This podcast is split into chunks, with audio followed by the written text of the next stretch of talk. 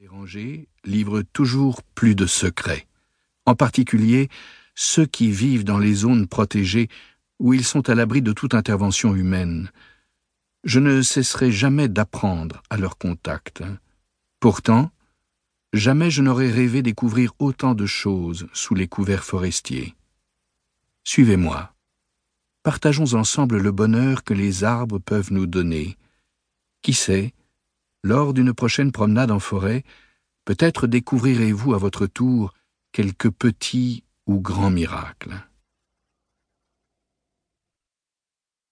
Chapitre 1 Amitié Il y a longtemps de cela, alors que je parcourais l'une des anciennes réserves de hêtres de mon district, de curieuses pierres moussues ont attiré mon attention. J'étais passé maintes fois à côté sans les remarquer, jusqu'à ce jour où je me suis arrêté et accroupi.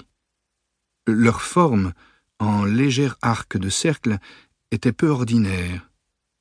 En soulevant un peu la mousse, je mis au jour de l'écorce. Ce que je croyais être des pierres était en fait du vieux bois. Le bois de hêtre pourrissant habituellement en l'espace de quelques années sur un sol humide, la dureté du morceau que j'examinais m'étonna. Surtout, je ne pouvais pas le soulever, il était solidement ancré dans le sol.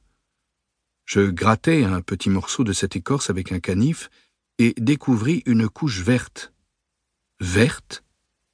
Cette couleur n'apparaît que lorsqu'il y a présence de chlorophylle, soit dans les feuilles fraîches, soit stockée sous forme de réserve dans les troncs des arbres vivants. Une seule explication était possible. Ce morceau de bois n'était pas mort. À y regarder de plus près, les autres pierres n'étaient pas disposées au hasard, mais formaient un cercle de un mètre cinquante de diamètre. Je me trouvais en présence des très anciens vestiges d'une immense souche d'arbres. Il ne subsistait que quelques fragments de ce qui avait jadis été l'écorce, tandis que l'intérieur s'était depuis longtemps décomposé et transformé en humus. Deux indices qui permettaient de conclure que l'arbre avait dû être coupé entre 400 et 500 ans auparavant. Mais comment était-il possible que des vestiges survivent aussi longtemps? Les cellules se nourrissent de sucre, elles doivent respirer, se développer, ne serait-ce qu'un minimum. Or, sans feuilles, donc sans photosynthèse, c'est impossible.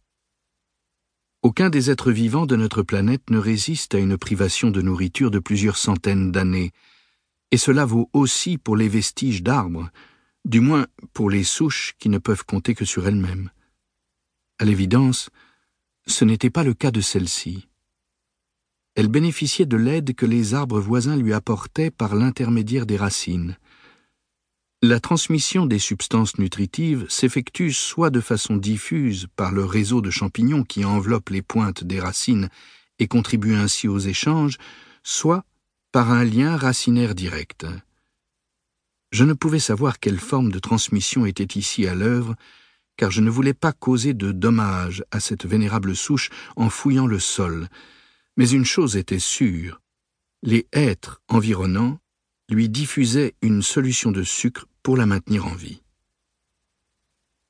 On peut observer cette association des arbres par leurs racines au bord des chemins, là où la pluie a lessivé la terre des talus et mis au jour les systèmes racinaires.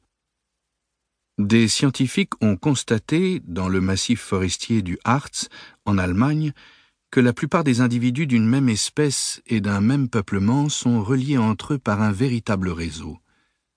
L'échange de substances nutritives et l'intervention des arbres voisins en cas de besoin seraient la norme. Il apparaît ainsi que les forêts sont des super-organismes, des organisations structurées, comme le sont par exemple les fourmilières. Il est légitime de se demander si les racines des arbres ne se développent pas au hasard dans le sol et ne s'associent pas simplement avec les congénères rencontrés sur leur chemin. L'échange de substances nutritives ne serait pas intentionnel et la structure en communauté sociale serait un leurre, puisque seules des transmissions fortuites seraient à l'œuvre la belle image d'une entraide active céderait la place à la loi du hasard, qui serait toutefois également d'intérêt pour l'écosystème forestier.